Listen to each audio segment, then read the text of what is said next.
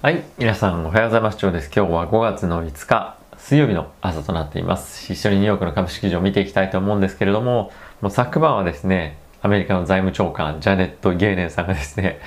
金利の、ま微量な上昇が必要かもしれないっていうようなコメントがあったんですけれども、まあ、その背景としましては、今後ですね、財政政策に加えて経済政策がですね、行われますけれども、まあ、そういったことによって経済が非常に強く回復して回復してくることで、えー、微量なですね、えー、金利の上昇がまあ必要になる、まあ、過熱感が非常に出過ぎてしまうんじゃないかということを、えコメントされていました。で、その後、ウォール・ストリート・ジャーナルとのですね、まあ、インタビューのようなものがあったんですけれども、まあ、そこで、そこでではですね、えー、このイエレンさんは金利の上昇は見込んでいませんというようなことを、えー、別途話をしていました。もう本当にもうやってしまったみたいな感じだったかわからないんですが、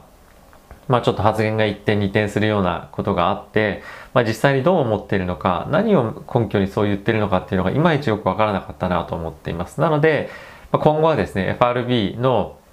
えー、まあ、いろんな関連の連銀の総裁がコメントを続々と、まあ、いつもしますけれども、まあ、特にパウエルさんの発言っていうのが今後さらに注目を集めるんではないのかなと思うので、えー、このあたりですね、注目をしていきたいと思います。まあ、もしかするとイエレンさんこの後少し静かになるかもしれませんが、まあ、実際に本当に強くこう思っているのであれば、別のところでもこういったような発言出てくるとは思うんで、えー、注視をしていきたいなと思っています。はい。で、えー、昨日マーケット全体としてはもちろん下落はしていたんですが、ダウだけは指数として、えー、プラスで引けていました。まあこれ非常に驚きなんですけれども、まあ、セクター間で見てみるとですね、まあやっぱテックですとか、そのあたりが大きく下落をしています。で、その一方で非常に強かったのが、まあ、コモディティ関連と、まあ、金融株ですね。このあたりについては、えー、プラスで大きく推移している銘柄もあったりとかして、え非常に興味深い動きだったかなと僕は思っています。で、こういったとこもあって、昨日僕ちょっとですね、えー、既存のポジションには全く手をつけなかったんですけれども、まあ、どこかっていう名言はちょっと避けるとしても、えー、コモディティ関連の、素材関連の株は昨日ちょっと買いました。なので、それが大きく伸びたこともあって、ポートフォリオのダメージは、ま、ほんの少しですけども、まあ、軽減されたというような状況でしたね。はい。まあ、昨日はですね、軒並み、えー、大きく下落したんですけれども、GAFAM のですね、えー、ダメージが結構大きかったかなという印象です。特に、まあ、Apple、昨日3.5%下がってましたけれども、まあ、Amazon も2.2%ですね。ほんとこんなに決算いいの出しといて下がっちゃうんだっていう感じですよね。まあ、おそらく、え、ヘッジですとかそういった意味合いもあって、この GAFAM 関連は売られたりとかっていうのもあるとは思うんですけれども、ちょっと、まあ、決算本当にもう関係なくなってきてるなっていうのが正直感じます。なので、この辺りの動きはですね、今後本当にどうなっていくのかっていうのは、うん、あの、見ていきたいなとは思いますよね。決算がそんなに関係ないんであれば、じゃあ何を見て買っていけばいいんだっていうようなことになると思うので、まあ、そうするともう少しそのストーリー性とか、例えばワクチン今回大きく下がりましたけれども、そういうワクチンみたいな成長ストーリーなのか、何を今市場が求めてるかっていうのは、まあ、気にしていきたいなと思ってます。まあ、一つ言えることは、金利上昇に対しての、えー、やっぱり期待感っていうのは少しずつ出てきてしまうので、えそういった意味では金融株の需要は今後さらに高まる可能性はあるんじゃないかなと思っています。はい、えー、指数ですね、一緒に見ていきたいと思うんですけれども、えー、昨晩はですね、ダウに関してはプラスの0.06%、S&P はマイナスの0.67%、ナスダックはマイナスの1.88%、ラッセル2000小型株はマイナスの1.28%で、えー、金利に関してはですね、米国10年債は、1.59ということで1.6を下回っている状況となっています。はい、えー、一緒にニュース見ていきたいと思うんですが、まあ、一番はですね、先ほど申し上げたような、えー、財務長官イエレンさんからのやや金利上昇が必要ですというコメントでした。まあ、これは本当非常に突然出てきて驚きだったんですけれども、まあ、それもやっぱあってマーケットとしては、まあ、少し、えー、過敏なリアクションだったかなと思いながらも、まあ、イエレンさんがその後ですね、ウォール・ストリート・ジャーナルの方で、金利上昇に関しては見込んでいませんよという、まあ、ちょっと苦し紛れのコメントをしていたということで、まあ、この辺りも結構記事となって、えー、出ていました。まあ、この辺りは本当にどうなっていくか分かりませんが、まあ、実際のパウエルさんの発言がどうなっていくかというところの方が、まあ、重要だと思うので、えー、注視していきたいなと思います。米国のですね、えー、ダラスの連銀の総裁の方から、まあ、彼はカプランさんなんですけども常に利上げに対して前向きな発言をしているんですが、まあ、今回はですね、まあ、年末までに2.25%近辺のインフレで、まあ、落ち着くんじゃないかということを言っていましたで今後さらにえ上昇するかっていうのは、まあ、見極めようとしているというような表明で、まあ、昨日ジャネット・イエレンさんが非常に、まあ、高派っていうんですけども利上げ方面の発言をしていたにもかかわらずこのカプランさんはですね、まあ、珍しくそんなにアグレッシブなコメントっていうのは出てこ,、まあ、来なかったというような感じですね。まあ、彼は常に、えー、利上げ派なので、まあ、そんなにあの注目するというか過敏にこういった発言に反応する必要はないと思うんですけれども、イエレンさんまでこういった発言をし始めると、まあ、こういった、まあ、タカ派の人たちの、えー、コメントがですね、クローズアップされやすくなるので、今後はちょっとまあ注意が必要かなと思っています。はい。あとはですね、バイデン大統領なんですけれども、7月の上旬、7月4日の独立記念日までに、えー、全成人のですね、えー、まあ、7割に対して、まあ、接種、少なくとも1回のワクチンを行いたいということを、えー、発言をしていました。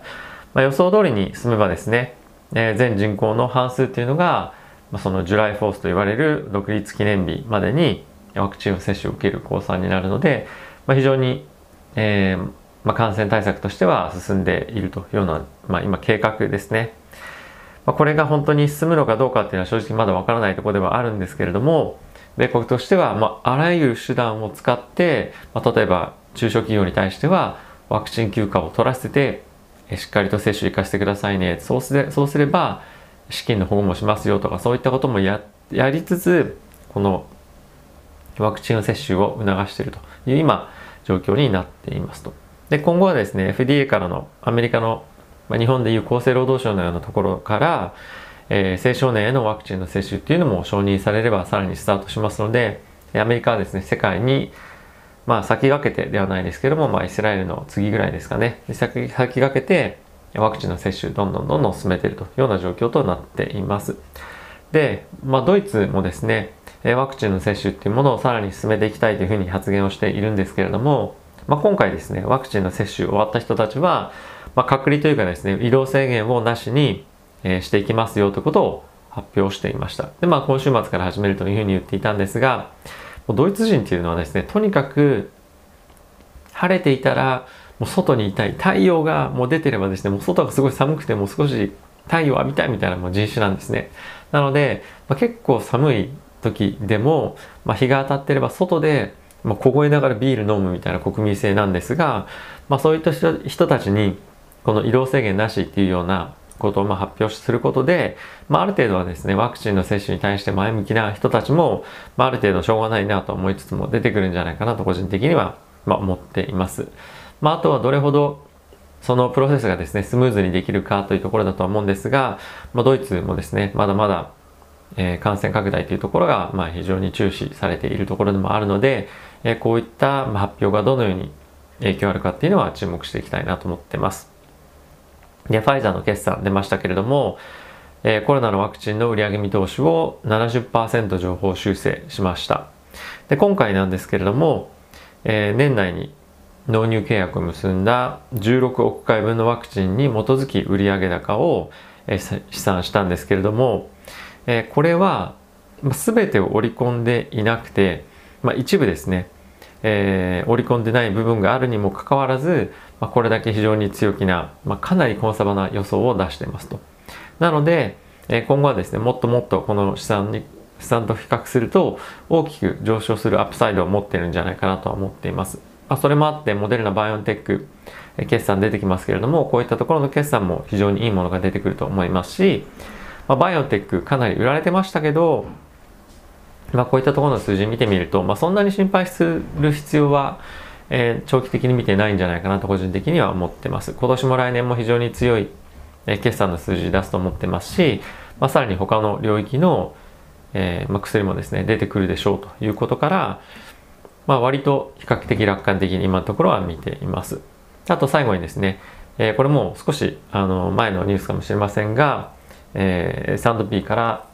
S&P ダウジョーンズから仮想通貨の指数がですね、今後また出てくるということで、えー、さらにですね、仮想通貨の取引っていうのが、まあ、これプロ向けに、運用者向けにこれ提供するものだと思うんですが、まあ、こういったものが徐々に揃ってくることによって、えー、商品っていうものをこれと連動させて出すとか、まあ、そういったことが徐々にできるようになってくると思うので、えー、仮想通貨市場にえプロがですね、さらに入りやすくなるような状況になるんじゃないかなと思ってます。まあ、今回はですね、えビットコイン、まあ、イーサリアムですね。まあ、あとはその大きい、えメガキャップ指数っていうのになってますけれども、まあ、比較的時価総額が大きいところのに関連した指数というところが、ま今後発表されるので、まそのあたりに関しては資金がさらに入りやすくなるんじゃないかなと思っています。はい。えー、米国株かなりまあ、ショックみたいな感じではありましたけれども、えー、っと、全体的に見ると、まあ少し下げてはいましたけれども、引けにかけて買いが入っていた銘柄なんかもあるので、まあその銘柄次第で本当に今後買い興味があるものなのかどうなのかっていうところは今回見えたんじゃないかなと思いますし、まあ、あとはここ最近大きく叩かれていた銘柄に関しては逆にちょっと買い戻されていたりなんかして、えー、一旦ちょっとマーケットポジションをまあ、調整するような動きが大きく見られたんじゃないかなと思っています。まあ、この発言が、えー、今後のマーケットのトレンドを大きく変えるかっていうと、まあ、僕はそんなことはないかなと思うので、えー、ちょっと一旦調整があった銘柄、まあ、特にさっき言ったあのワクチン銘柄なんかもありましたけれども、まあ、このトレンド、今のここ最近のトレンドは、えー、継続かなと思っています。実際にまだまだ、えー、インフレが上がってきたわけ、まあ、徐々に上がってますけども、上がってるわけでもなければ目標まで。あとは雇用統計もですね、まだ今回はおそらく金曜日非常にいい数字出ますけれども、だからといって利上げに、まあ近いかというと、まあそうではないと、まあ、かなり時間今年いっぱいかけて判断していくとは思うので、まだまだそういったタイミングでもないんじゃないかなと思っています。まあちょっと油断はできないので、そういったところもあって、この素材株買ったりとか、えー、金融株持ってはいるんですが、まあ、その辺ですね、銘柄をどういったものを持つかによってえ、金利上昇の方向へのまヘッジっていうのもえしていった方がいい、していく必要があるんじゃないかなと考えています。はい。ということで、えー、今日もですね、まあ、曇りはちょっと、雲はちょっとありますけれども、まあ、いい天気になりそうなので、えー、皆さん、良いゴールデンウィークをお過ごしください。ではまた皆さん、次回の動画でお会いしましょう。さよなら。